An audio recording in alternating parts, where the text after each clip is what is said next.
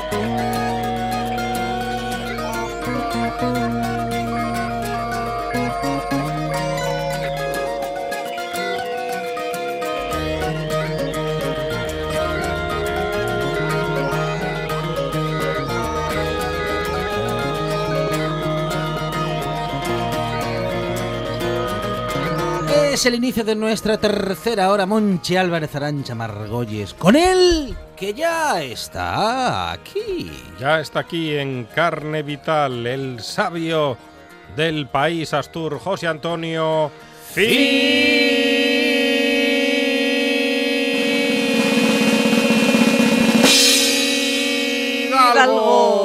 Buenas tardes, señoras y señores. Zaragoza 0, Real Madrid 4. Eliminaron a Nadal, ¿eh? Sí. Pero eso en otra competición, ¿no?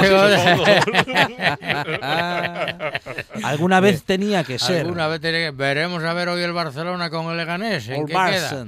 El humilde Leganés. No que me, no me fío nada de ese partido. ¿Eh? que no me fío nada de ese partido. No te fías nada, ¿eh? No, Bueno, de lo que no se fía Monchi. Álvarez es de el Barça, que en este momento, en fin, Barça, Pues aquí se como nos pasa- mi barrio, está regulero el No. Ah, pasa por su mejor regulero, momento. No lo sé, no lo sé. Ay. Pues aquí se nos acaba enero y empieza febrero. Por Febre- fin se acaba Se enero. acaba enero. Eh, la Y es- cuesta, la cuesta. Y es noticia. No te preocupes, que bien la cuesta un poco menos pindia, pero bien la de febrero. ¿eh? enero, ¿cuántos días tiene enero? 56, 57. Por lo menos. Mala cosa, eh, mala cosa. De- es mañana enero, todavía mal. es enero, de hecho. Pero bueno, Mañana es enero todavía. enero sí, todavía, es enero. Último mañana es día. enero. Último día. Último mañana. día. Mañana ¿Qué, viernes. qué noticias damos en la radio? Oye, pues yo tengo oído noticias mucho Peores. más. Peor, hombre, bueno. peores. Se pusieron a hervir, no sé qué, y el agua hacía borbotones. Digo, bueno, sí, plo, plo, plo, cuando hierve, plo, plo, plo.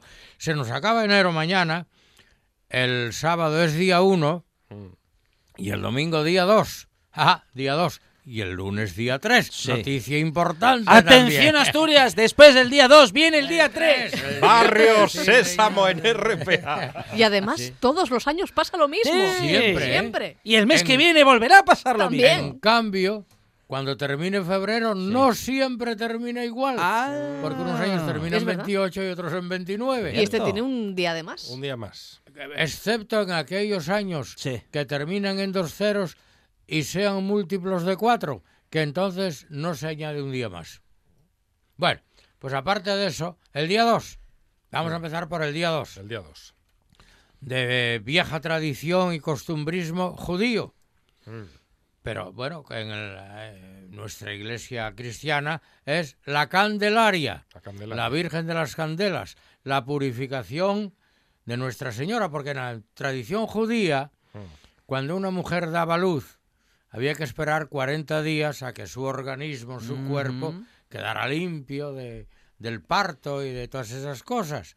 Y entonces iba al templo y ofrecía un, un dau. Sin ganas iba, hay que decirlo. ganas, pero- hay que decirlo todo. No era el O- mejor o- momento de- Obligada iba. Claro, pero había que ofrecer un dau al, al sumo levita o a quien fuere y de paso iba con una vela encendida y tal. De ahí que esa tradición fue recogida en la, en la religión cristiana y se celebra a los 40 días de la Navidad, viene la purificación de Nuestra Señora. Felicidades a todas las puris, que no tiene nada que ver con el Día de la Purísima, ¿eh? Es la purificación o virgen y a las que se llamen candelas o candelarias. Patrona de los Canarias. Importante. Ya está Juan. Ya está. Ay, Es que Fíjese tiene, qué preparado tiene está. querencia por las Islas Canarias. Y yo, yo. es muy canarión. ¿eh? Y lo que le gusta el plátano. Ay, ay. Y el bien me sabe. Luego hablo del bien me ¿Ah, sabe. sí? Oh, y el bien me sabe. Y las papas arrugas. Ah, las papas arrugas. ¿eh? ¿Dónde está el bien me sabe? Estos son los abandeños, ¿no? No sé. Que son Sí, son 47, No. son ellos. 128. son. Los Por ahí, abandeños. por ahí. Sabandeños. Lo de los perfúmenes mujer. Es una canción surrealista, por cierto, no se entiende Que, mucho que no son dice. perfúmenes, además son perjúmenes. Perfúmenes, Perfúmenes. mujer, los que es sol y bellan. Pero eso yo por, el- por el Centroamérica, ¿no? Los perjúmenes.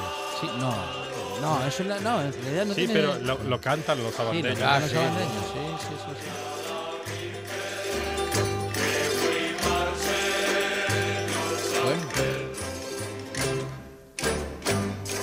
Es su mejor canción.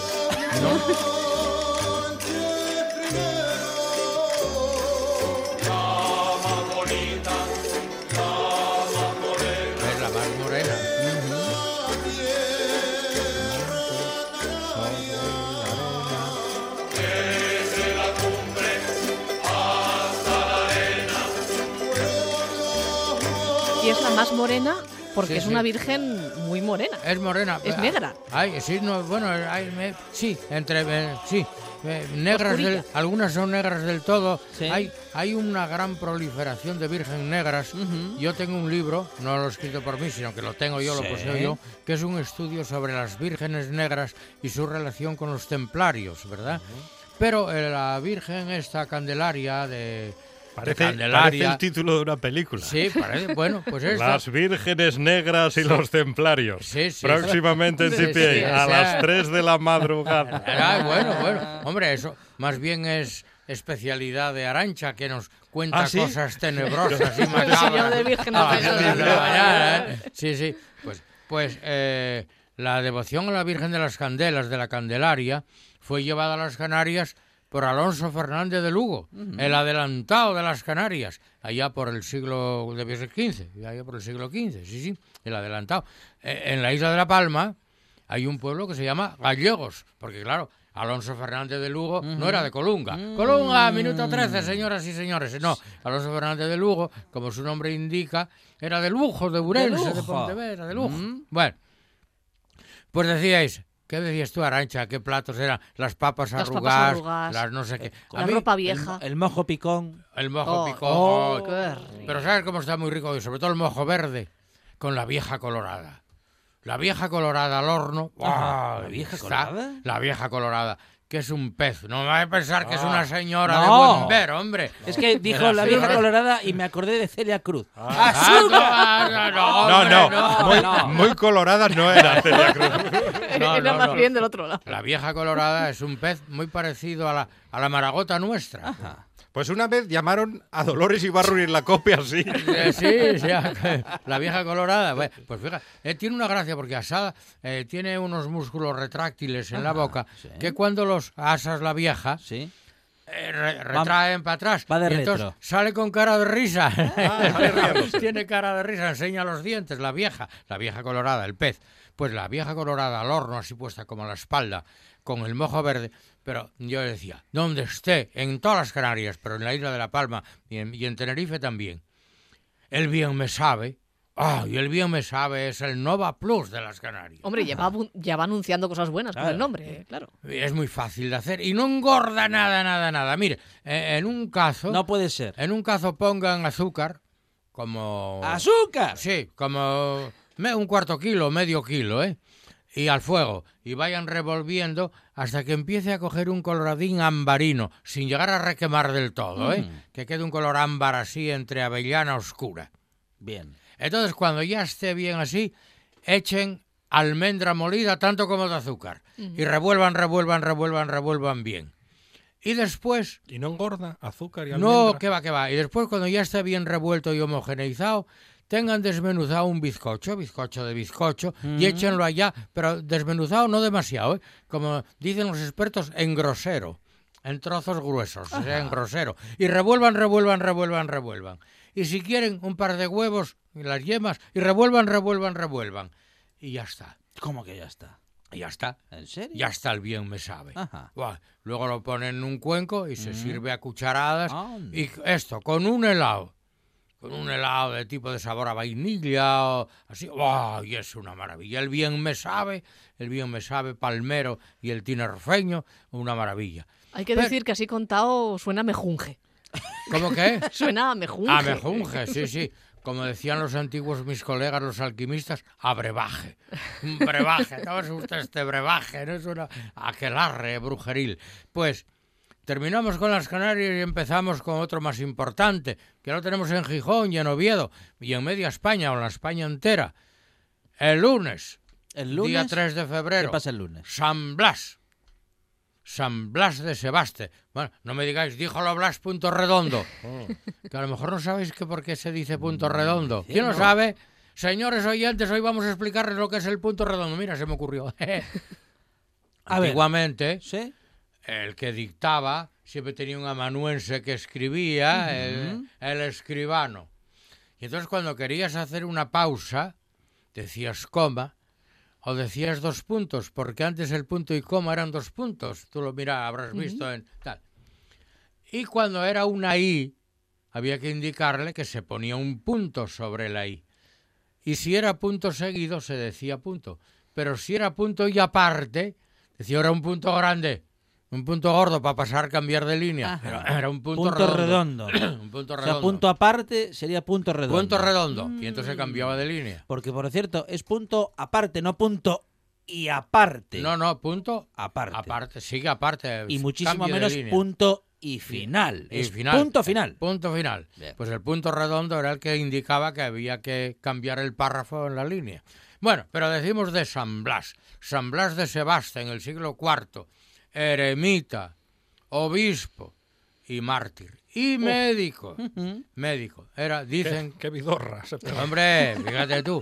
Oye, si cobraba por consulta y cobraba por episcopado, pero no, no, no. Él era un eremita pobre y un obispo. Porque un obispo no es como es ahora. No. El obispo, episcopus. Sí. A ver, Arancha, tú que estudiaste griego, del episcopeín. Yo griego Epi, no. Ah, no, No. estudiaste griego. No. Epi, por encima. Escopeín. Ah, no estudió griego, está despedida. Arancha Creíamos que sabía griego. No, pero, pero fíjese Sí. que todo tiene relación. Epi por arriba y estamos hablando de Blas. Ah, Claro, eh, claro, ahí está claro, todo. claro. Qué Está fina. Margolles. Claro, y entonces episcopeín es que ver con todo. el que miraba por arriba, el que cuidaba, el que cuidaba, ayudando a sus feligreses. Bien, pues Qué raro que, ha- que hablemos de obispos. o sea que hombre, bueno, oye, aquí un discípulo, aquí un discípulo, bueno, pues San Blas, médico que ayudaba a los enfermos y le mataron, fue mártir. Vaya. Y cuando iba al martirio, apareció una señora con un niño medio asfixiado porque se había tragado una espinona de un pescadón. Porque si fuera una espinina de un pescadín no pasaba nada. Come pan mono y traga para adentro. Pero claro, era una espinona. Oye, ¿cuántos niños, por desgracia, van asfixiándose eh, por ingesta de, de una fabona o de una fava grande? o de- Era un niño que estaba ahogándose porque se había tragado una espina. Y invocó a San Blas y San Blas le curó. Y desde entonces San Blas es patrono de médicos otorrinolaringólogos. Qué guapo queda eso. Oh, De Otorrino, no le doy clase da, de griego montón, porque... da un montón de puntos en el Scrabble. Pues de médicos otorrinolaringólogos y es, medi- y es patrono para curar y aliviar afecciones de garganta. ¿Qué sucedió? Que aprovechando que el Pisuerga pasa por Valladolid y que San Blas, eh, bueno, pues eh, tiene ese patronazgo, ¿eh? de amigdalitis, faringitis, atascos, asfixias, etcétera, etcétera. En muchos sitios y conventos y parroquias inventaron hacer unas rosquillas que llaman rosquillas de San Blas. Y que el tal día como el lunes, el día 3 de marzo, eh, 3 de febrero, perdón, festividad del Santo, venden o Ven. regalan ¿Venden o regalan? o, Esto- o es impo- regalan Esto es o- importante. o rega- sí, hombre, en- normalmente no venden, Mm. la regalan y tú das un donativo Ah, entonces no es regalo. por bueno, hombre, ¡Ah, es regalo! Es la voluntad, Vamos hombre, es a- la voluntad. la voluntad. sí. mira, hay el do u des, Sí, doy sí. para que des. Ya, Ahí está. Que no vendo, do u des, pero si esto está en la lex romana. ya. ya. Do u des, facio u ¿Y facias. cuánto, cuánto vale, eh, más o menos? No, no, no valen. No, pe- No vale. Pero más o menos, más o Da- menos. no, ¿cuánto no, puede costar das un porqué. Una, una bolsina de. No lo de sé, yo, yo creo que se da un porqué. Hmm. Oye, voy a darte pues un euro, dos euros, 20 euros, 50 euros, Diez céntimos. 10 céntimos. ¿no? Creo, ¿eh? Sí. Pero no estoy, igual las venden, ¿eh? No lo sé. Bueno, el hecho es que las rosquillas de San Blas, el que las aquí en la en Jove, en Jove las introdujo un, un cura. Señoras y señores, minuto 21. Era de Colunga, de Pernús, de Colunga. Era de Colunga. Pensaba que decía minuto 21 curas. Llevamos No, no, no, no. hablando de curas. Era un cura que yo creo que cogió la historia que verían de la... Porque en, en el monasterio de las benedictinas de Oviedo, en las Pelayas, Mm. se conserva una reliquia del santo. Dicen que es una reliquia del santo. Pero ¿cuántas reliquias tiene la iglesia de, de santos? Bueno, eh, eh, yo no lo sé. De algunas, algunos. O de algunos, algunas. ¿Y qué- Pero de otros hay una multiplicidad tal, porque creo que de Santa Catalina debe, debe haber así como 124 y media muelas. Y de San Pedro, Pues bueno, tenía, si tenía en una Oviedo- boca como Carlos Baude. sí, Santa sí, bueno, hay, Catalina. hay, hay. Eh, hay- hay. Y en Oviedo hay una sandalia de San Pedro que yo la vi una vez. Dije, madre mía, este hombre calzaba del 54, porque menudo sandalión que tenía el, el bueno de Pedro. Pero bien, total, en Jove, San Blas, Sí. vayan a rezar a San Blas para que les proteja de bronqueras, bronquitis, faringitis, amigdalitis, atascos de garganta y el coronavirus. Ah, también. También, pues a ver, si Ah, no- pero estará con. Se actualizaron entonces. que es un santo chino. Bueno, oye, pero San Blas era arameo, ¿eh? Mm. Estaba en arme- eh, digo arameo, era armenio. Armenia. Había un patriarca de los armenios, Agajanián IV, y que mm, unas barbonas con ese caperucho cónico, Sí, unas digo barbas que le- cilíndrico que, le pone. llegaban a la barriga. Sí, una- un- tenía un porte auténtico patriarca armenio, sí, sí. Ya murió hace muchos años, Agajanian IV. Pues, eh, y había otro que fue presidente de Chipre, ¿no? ¿Cómo se llamaba? No me acuerdo. Arzobispo Macarios. Macarios, Macarios, si era arzobispo, sí. Pues la asamblea se le venera en todas las iglesias, ¿eh? En la armenia, en la ortodoxa griega, en la, en la iglesia católica oriental y occidental se le venera mucho. Pues eh, en Jove, en las fieles y feligresas de la parroquia, en colaboración con la economía parroquial, venden sus rosquillinas, eso. Y en Oviedo, en las Pelayas. Vayan ustedes a Oviedo y a, a Jove Ujú. y estarán. ¿Y hay una receta o...? Yo tengo la receta, si quieren. Bueno, yo tengo o- una o de- receta. o dependiendo de la iglesia o el monasterio, va ya sabes, cambiando la receta. yo tengo la receta. Yo es que como no traje las gafas no Sí. sabía leer. Ajá. Pero si nos la te- lees, ah, ah, ahí de sí, donde está, está el marcado papel, aquí, a donde está el papel, Sí. a la izquierda y abajo. de San Blas. Está publicada en el libro Con olor, con no, con sabor a santidad de José Sí, Antonio señor, de José Fidalgo. Antonio Fidalgo, editado por Everest, la extinta, La extinta Everest. editorial Everest. Qué Sí, pena, cada vez que manejo un libro de estos, Ah. me entran como un- una especie de temblor. Mm. Eh, Como decimos en Colunga, minuto 24, quedo respingado, respingo. Me, en serio, eh, de verdad. Pero para hacer estas rosquillas, corrígeme porque yo la... Sí, Vamos a necesitar cerca de tres cuartos de kilo de harina o 700 gramos. Justo, clavado, Eh, 700 Y gramos. luego eh, vamos a necesitar azúcar, que Sí. menos que un cuarto kilo. Bien, ¿no? Sí, tenemos 50 gramos. Aceite.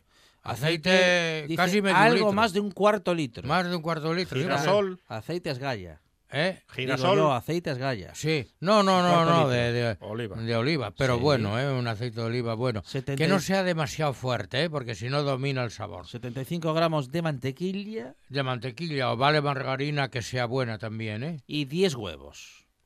Huevos también, Aquí dice 10. ¿eh? Una decena de huevos. ¿Tantos vamos a necesitar? Dice, bueno, dice 10 huevos. Cuantos más huevos, mejor. sí, bueno, ¿cuánto? me- En todo. A. Eh, señoras y señores. Usted no siempre cita los mejores. ay, ay, Dios mío, Dios mío, Dios mío. Vamos a hacer un Eso decía él antes de entrar. ay, ay, ay, ay. Vamos a hacer un bol. Bueno, pues va tal caer el tejero. eh, dentro ¿Cómo que está febrero, ca- febrero, aquí- febrero. Ah, es verdad, Ah, era el 23 de febrero. No, pero falta todavía. En no. Madrid se presentó. Bueno, esto. Pero día, le, os, le van a hacer un homenaje este año. un día os canto el cantar de, de los de los de. mm, Eso. ya, otro día. Bueno, otro Sí, día. otro día. Este. Hay tiempo. Se hace un volcán con la harina, una especie de. Es, eh, un volcán, volcán así de. Como el, el vesuviano, de tipo vesuviano con un cráter en el medio, ¿no? Bien. Y ahí echamos lo- el azúcar, eh, los huevos, el, y, el- y poco a poco vamos amasando con las manos Y el aceite. engrasadas el en aceite lo vamos y añadiendo. luego vamos añadiendo el aceite poco a poco y amasando, amasando, amasando, hasta que quede una pasta bastante compacta, homogénea y fácilmente moldeable. ¿eh? No demasiado dura. No, no, no, compacta, pero ya digo, fácilmente moldeable. Y conviene, si se le pone un poco de levadurina, bien. Y conviene que repose por lo menos un par de orillas o siete, Sí. ¿eh? que repose. Bien. Bien. Entonces ya con, estiramos la placa con la, la pasta esa sobre el mármol con el rodillo y cogemos churrinos de esa pasta y los mm, cerramos sobre sí mismos haciendo la rosquilla. Bien. Pues eso, del tamaño, eso, del, Del- de un dedo, del, del grosor de un dedo y eso. Y se hornean. Y se hornean hasta que cojan un color ambarino de tipo avellana tostada. Luego hay dos posibilidades. Una, ya están. Así. Dejarlas que secar y que endurezcan y, ya están y se envasan y se guardan y lo que sea. Y otra, con unas claras de huevo, primero vamos a hacer un almíbar Mm. a punto de hebra, Ajá. de hebra casi fuerte. ¿eh? Cuando ya esté el almíbar con agua y azúcar, ¿eh? a punto de hebra, se baten unas claras a punto de nieve y se echan en el almíbar.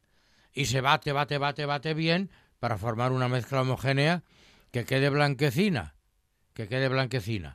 Ese es un baño blanco. Y con ese baño blanco eh, untas la parte superior de las galletas Mm. y las dejas secar Y y quedan queda y una- un aspecto más muy guapas, bonito, quedan ¿eh? más blanquinas, Claro. sí.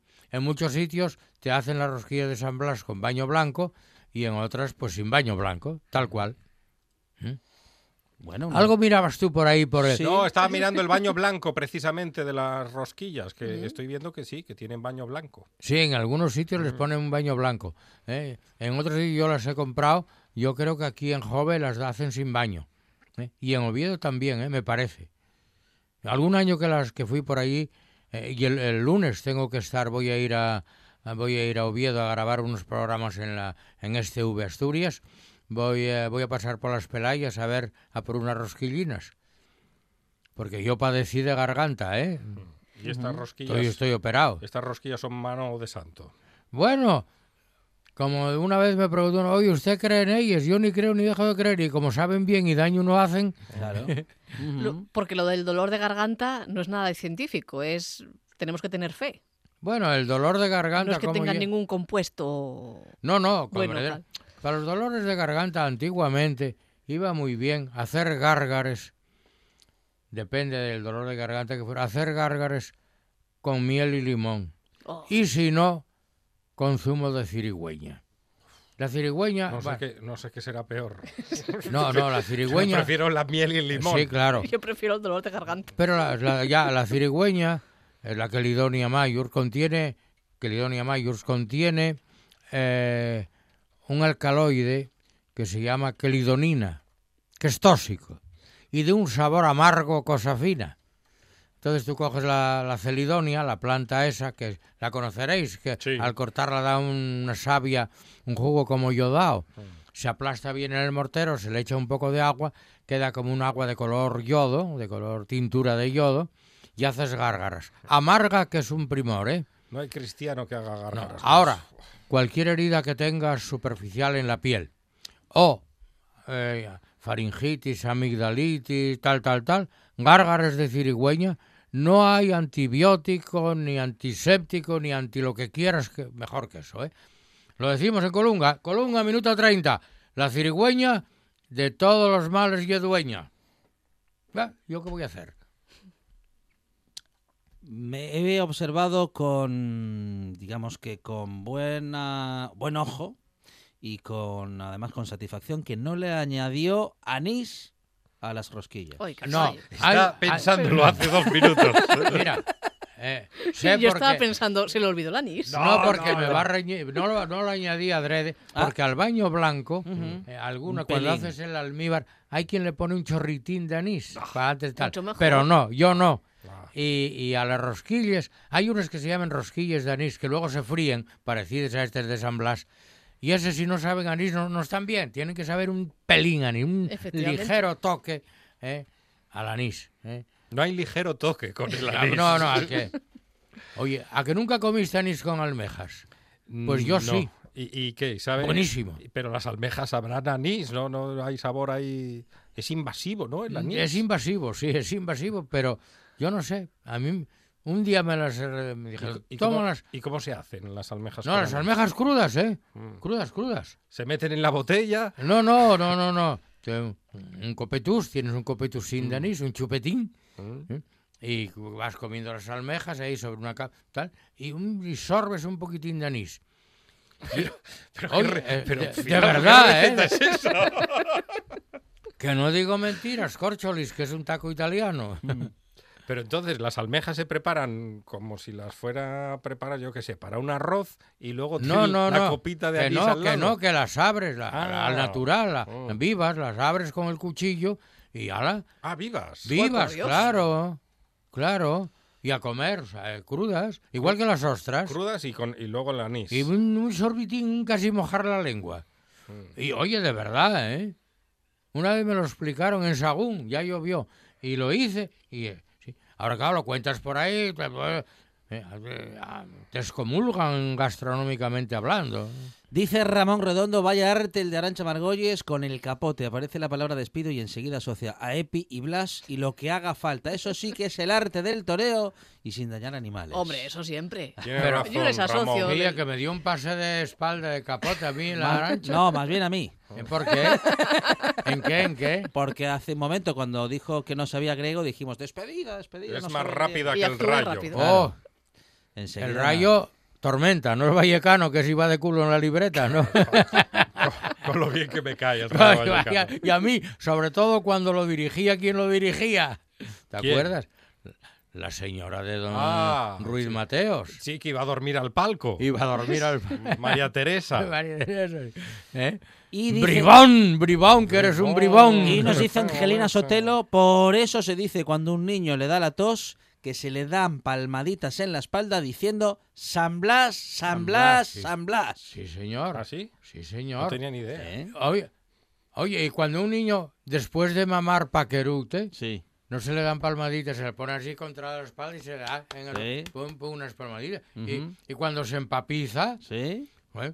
cuando el porque tragó algo, Sí. palmadas en la espalda y San Blas, San Blas. Ajá. Pero no hace falta citar al santoral. Se dan las Bueno. palmadas y ya está. No, no, no. Oye, Y además, todo el mundo sabe que en la fiesta de Blas todo el mundo salía con unas cuantas copas de ah, Blas. sí, sí, sí, sí, sí. Y sí. por San Blas, las cigüeñas verás. También. Por las cigüeñas, verás, sí, señor. Es que es una rima fácil, da para Pero muchas cosas. si Sí. por un lado eches mano de la medicina y otro de los santos, como decimos en Colunga, minu- minuto 34, pa' con Dios y la mano al carro, ¿eh? De manera que... Buenas tardes, señores y señores. No me expulsen, que ya me voy. Buenas tardes. Abríguense. Abrí- No, no, dígalo de bien. vinilos al ajillo, dos de micros al cabrales, tres de cables afogados. Oído Cocina. Carlos Novoa se cuela en las mejores cocinas del país Astur. De lunes a viernes, de 9 a 9 y media de la noche, en RPA. Oído Cocina con Carlos Novoa. La radio es información, noticias, actualidad.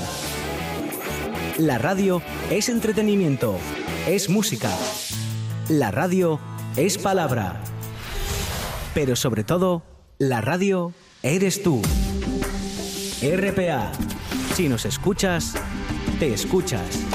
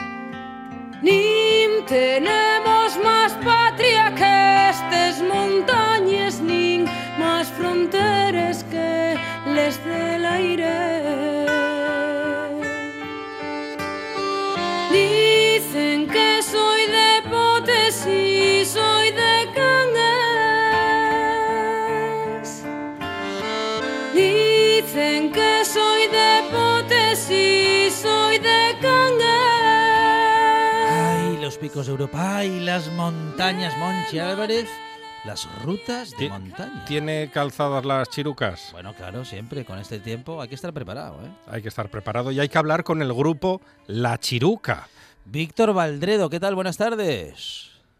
Hola, muy buenas tardes. Bueno, La Chiruca, un ah, grupo de montaña y senderismo, de senderismo Víctor, que, bueno, en fin, que justamente tiene esta afición y la practica.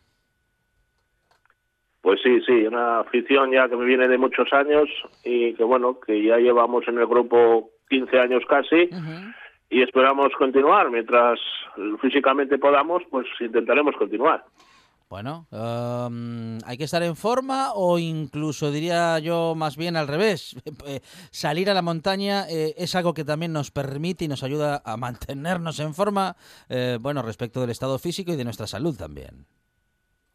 Pues sí, porque últimamente los estudios dicen que, que para desconectar, eh, sobre todo las personas que subimos ese estrés por el trabajo o bueno, la vida personal, pues es lo, ahora mismo lo más recomendable, pues pasear y caminar y, y disfrutar de, de la montaña o del senderismo y olvidarte un poco de todo ese día.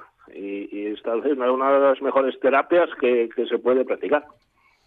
Fonseca, ¿hacemos una ruta con Víctor? Venga. ¿Nos vamos de ruta, Víctor? Pues nos vamos de ruta, Bueno. no hay ningún problema. ¿Dónde vamos? A ver. Eh, pues vamos a ir a, a una ruta que está promovida por nuestro grupo Montaña, que llevamos unos años aquí intentando con las administraciones ya eh, hacerla con su homologación y su recorrido correspondiente, señalización y todo lo que conlleva.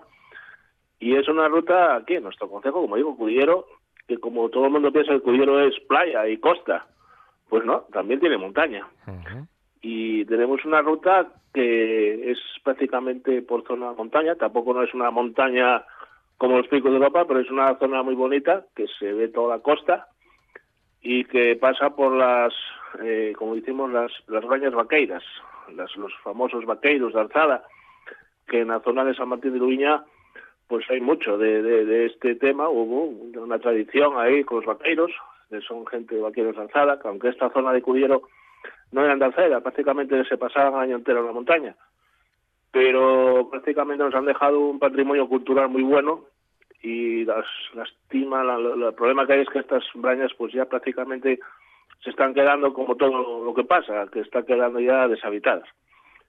Entonces, pues hemos promovido una ruta por esas zonas que salimos de, de la misma iglesia, la Catedral de los Vaqueros de San Martín de Luña, quien no ha podido hablar de ella o que no, quien no sabe nada de la iglesia esta, que tiene incluso inscripciones de, de lo que había de, de, de los vaqueros y, y los aldeanos, que ponían no pasar aquí los vaqueros en la misa. Todavía había esa discriminación, incluso todavía duró hasta casi casi mediados del siglo XX. Vaya.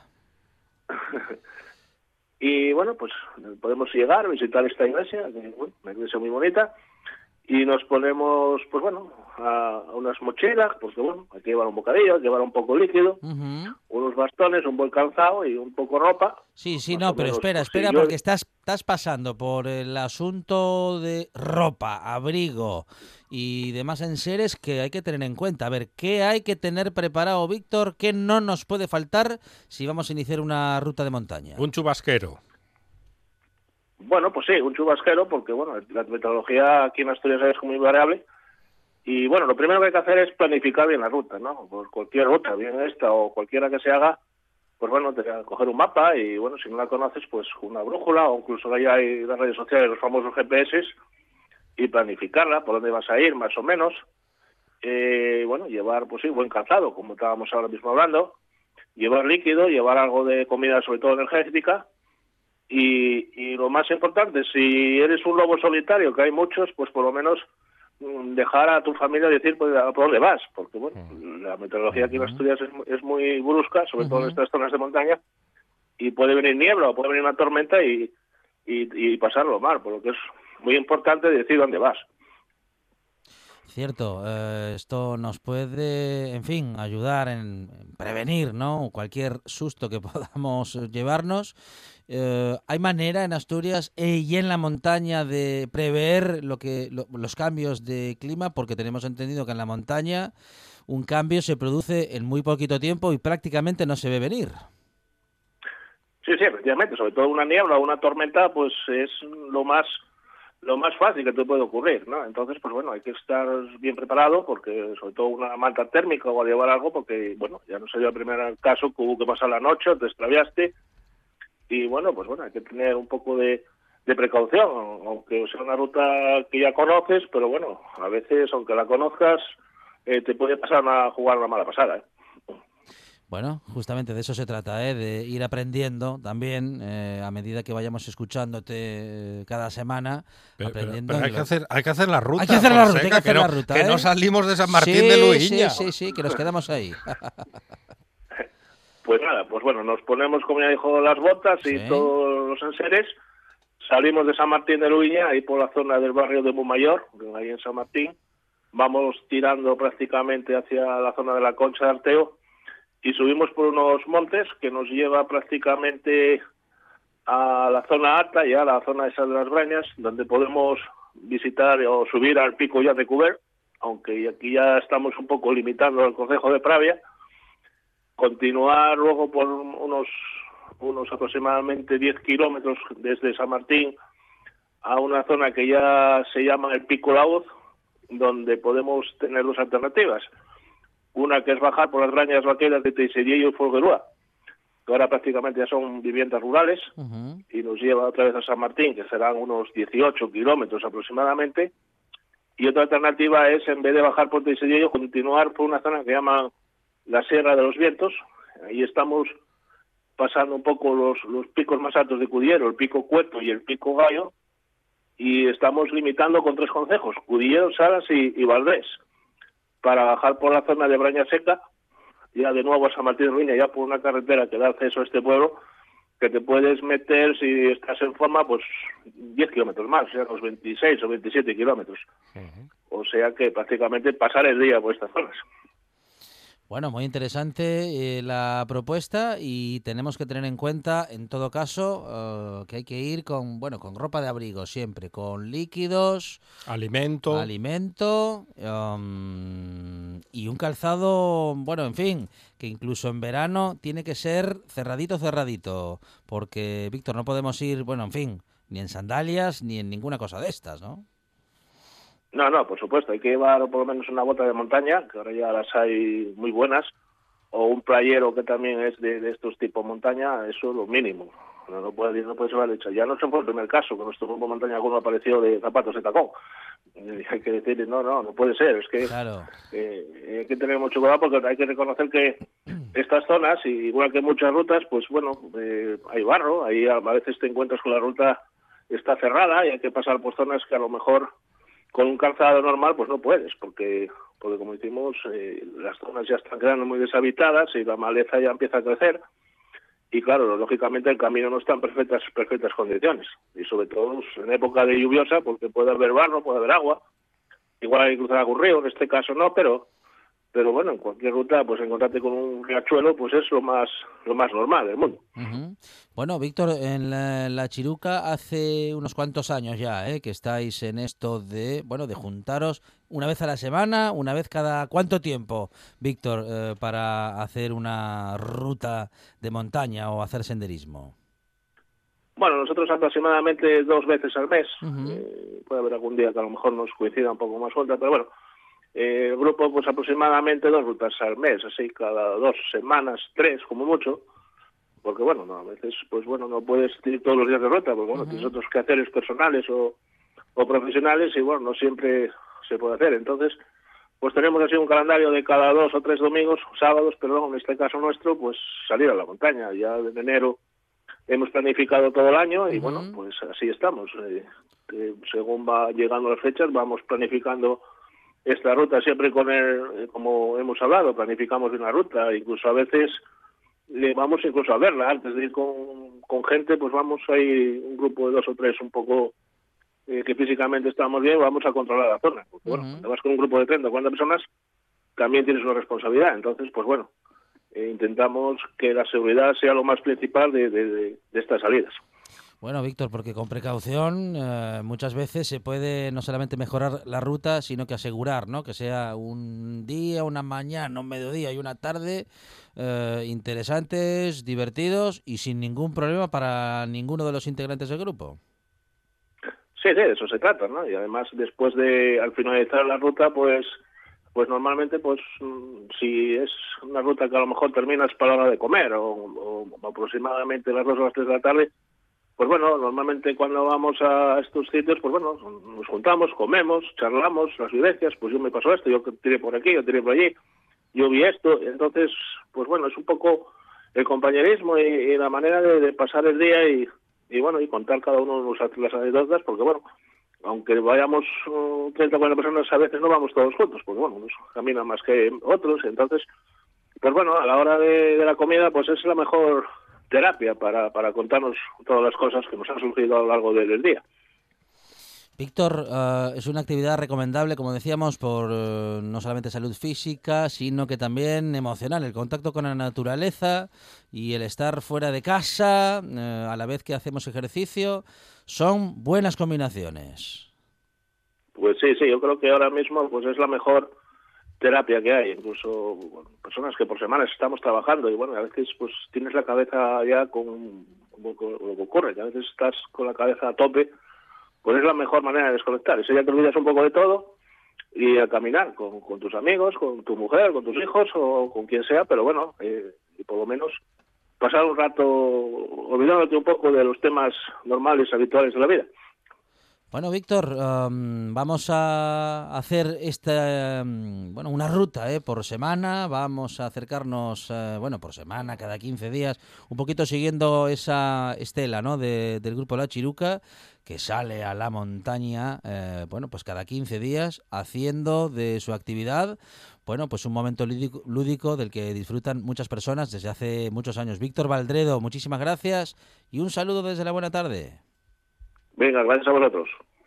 Estás escuchando. Estás escuchando RPA, la radio autonómica.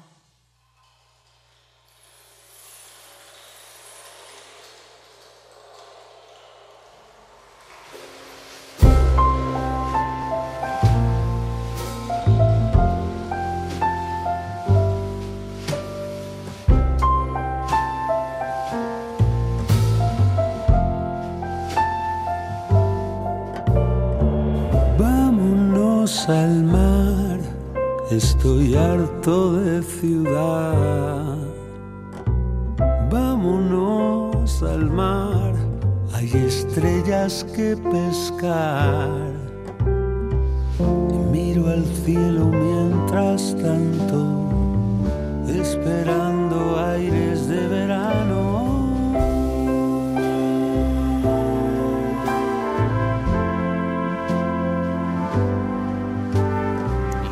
Monchi Álvarez, después de muchísimas semanas, regresamos a la mar con un amigo de Fidalgo y del programa que sabe más de la mar que el salitre. Mm. Son muchos años viviendo, respirando y abrazando al dios Neptuno. Fernando Menéndez, ¿qué tal? Buenas tardes. Hola. Buenas tardes.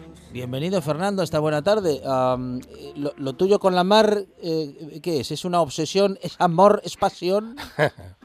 No, hombre, un poquitín de, de, de amor, sí, pero Mm, tam- también profesión y ahora la ves desde, desde la jubilación. Eh, ¿Y qué tal? ¿Qué tal la jubilación, Fernando? La jubilación de momento, de momento bien. Sí. Una, pa- una paga pequeña por motivos de nuestra cotización, pero bien. Ajá. Una paga pequeña por, moti- por motivos eh, geográficos, Fernando. Mm, bueno, también es de nosotros, el- la gente de la mar, Sí. No estuvimos muy actualizados, muy atentos a las, a las cotizaciones en este sentido. Claro, claro, Pero bueno, eso ya son cosas de, de otro, de otro, de otro caldero. claro. Bueno, en todo caso, ¿cómo, ¿cómo ha sido esa vida en la mar, Fernando? ¿Ha sido fructífera? ¿Lo has pasado bien dentro de la dureza de una, en fin, de un oficio em, que siempre describimos como muy duro y lo es? Bueno, yo la verdad, siempre te acuerdas, como de todas las cosas, siempre te acuerdas, o yo al menos, a mí me pasa, siempre me acuerdo de lo bueno y no me acuerdo, no me acuerdo de lo malo, que algunas veces sí recuerdas situaciones que fueron complicadas, pero en general siempre te acuerdas de anécdotas y coincidiendo con, con mi edad, que yo empecé el 1 de julio del 68 Ujú. profesionalmente, pero bueno, yo iba en vacaciones, pero yo estaba estudiando en Corias, en Cangas de Narcea, y venía de, de vacaciones de verano, Navidad y Semana Santa, pues iba a la mar en el barco que teníamos de casa. Y claro, me tocaron anécdotas que en aquella época pues no había ni un teléfono móvil para grabar, ni un vídeo para grabar, ni había nada, ni, en, bueno, ni a poco más de una cámara fotográfica. Y hombre, viví situaciones eh, un poquitín peligrosas, pero la mayoría de ellas me acuerdo más de las anecdóticas, Ujú. anecdóticas y la vida que hacías a bordo y la convivencia con la gente, con la gente mayor, mm, el respeto que había les, les- en las diferentes edades, y claro, era un sitio tan reducido de convivencia, y claro, olvídate de comodidades nada, no había como hay ahora televisiones con vídeo para ver películas, para ver la televisión, para hablar por teléfono, no, olvídate de todo eso. Os quedaba la conversación en el barco. Y, encima, y además en un espacio pequeño, Fernando, luego el contacto era obligado y la conversación mm, parte Obligado. fundamental. obligado y ya sabes que la distancia de aquella de entre una persona de un joven a un viejo era una distancia bastante grande y había viejos que eran muy buenos y había jóvenes que y había y había viejos que eran fatales para con los jóvenes no te digo nada tú ya sabes cómo es Lastres conoces Lastres no Sí. pues imagínate subir a por el jarro de agua que te decía el un viejo de bordo, oye, ya se acabó el agua, vete por el jarro de agua. Y tenías que subir casi al medio del pueblo, andando. Y cuando bajabas, llegaban allí viejos jubilados que están sentados ahí en la puerta de la rula, oye, neno, dame un poco de agua. Y te acababan el jarro y tenías que volver otra vez a por él. O por una cajetilla de tabaco de celtas al estanco. Ahora manda, mándate un chaval ahora de, de 15 años por una cajetilla. A, a ver lo que te dice. y echas, echas de menos, en el fondo echas de menos la vida en, en la mar, y eso que es dura, ¿eh? esa vida. Bueno, hombre, oye, cuando, cuando ya vas llegando, como se dice, al muriado, echas un poquillín de menos y, y, y, y daste cuenta de que podías haber mejorado cosas, pero bueno, tampoco hay que renegar de lo que se, de lo que se pasó, ¿eh? Eh, yo, a fin de cuentas, oye, mira, hice lo que pude y, y crié a mis hijos y de momento, pues oye, para vivir estamos bien. Momentos difíciles dices que has vivido. Ah, Bueno, si quieres recordar alguno, lo puedes hacer, ¿eh? Bueno, hombre, a mí tocaronme, a mí tocóme, bueno, ya por lo pronto, eh, aunque ya no venía a bordo, tocó en el naufragio del barco nuestro Vaya. una noche de Mm, mm. una noche de enero, eh, de, de- no me acuerdo ahora el año exactamente, que se hundió ahí en el museo y bueno, oye, había un temporal y escogió un temporal y paró el motor, venía con- de poner un motor nuevo de Foz y bueno, luego, sacar el barco y todo eso, reflotar el barco, fue oye una cosa dolorosa porque los recuerdos Mm. y todo eso, pues oye siempre y luego en la mar, pues nada, en la mar algún temporal así grande que, que bueno, que llevas algún susto, eso, algún susto que otro, pero bueno, nada más. Bueno. Una trascendencia. Muy bien, muy bien. Eh, recuerdas, por tanto, con mucho cariño, ¿eh? con mucho optimismo todo, todo aquello, Fernando. Vamos a hablar contigo de tanto en vez, bueno, pues de, de- de, por ejemplo, de pescadinos de temporada, Fernando, porque me parece que en eso vamos un poco perdidos, ¿no? Bueno, yo, yo mm, alguna vez comenté con vosotros en otra radio, en alguna televisión, y por, sabes que yo fui presidente de la Federación de Cofradías y Ujú. patrón mayor de la Cofradía de Láster, Sí. y un, en una época que salía mucho en prensa, que era como era como como estos de Sálvame de Luz, pero no por no por los mismos motivos. La verdad que era por motivos de problemas que había con la pesca y bueno, Dios gracias unos se solucionaron, otros quedaron ahí aparcados y la gente de antes pienso que éramos más luchadora que ahora. Y yo soy un fiel defensor de lo que era lo que los viejos llamaban las costeras del Cantábrico. Había unas costeras que era la primavera la anchoa, en el verano el bonito, en invierno el besugo, eh, que eran pesquerías que cambiabas de pesca. ¿Y eso se fue perdiendo? Eso se perdió totalmente. Hay gente que tratamos de seguir luchando por esas costeras eh, y que los barcos sean, eh, que no haya lo que hay ahora de, de, de cuotas tan de gente que se dedica.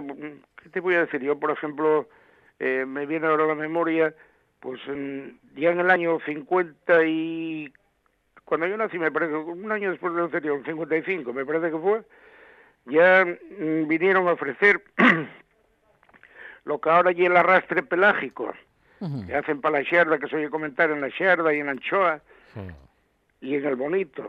Lo vinieron a ofrecer al, al Cantábrico y los pescadores no lo quisieron. Ajá. Quisieron seguir con la, con la, tra- con la pesca tradicional nuestra de cerco, porque era una pesca sostenible. Date cuenta que ya en los años 60, Mm. creo que fueron los 60, últimos de los 50, primeros de los 60, ya nosotros para, la- para la anchoa se puso unos cupos. O sea que no podías pescar más, de, más que eso. ¿Eh? Y cuando, por ejemplo, había un exceso de, de, pesca en el mercado, que había que se pescaba, que todos los barcos pescaban el cupo, se bajaba el cupo o se ponía bandera y no se iba a la mar. Vamos. Hasta que no reflotase un poquitín el mercado.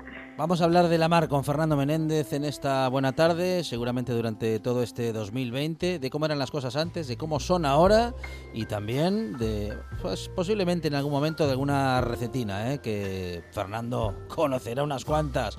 Fernanda, muchísimas gracias, un abrazo. Un abrazo. Un abrazo. Aquí estoy cuando queráis. Mirar a mi princesa en la playa. Llegamos a las noticias Monchi Álvarez, tras lo cual nos vamos a la naturaleza con Amador Vázquez Y después gente de radio. Sí, la radio en la radio en la buena tarde.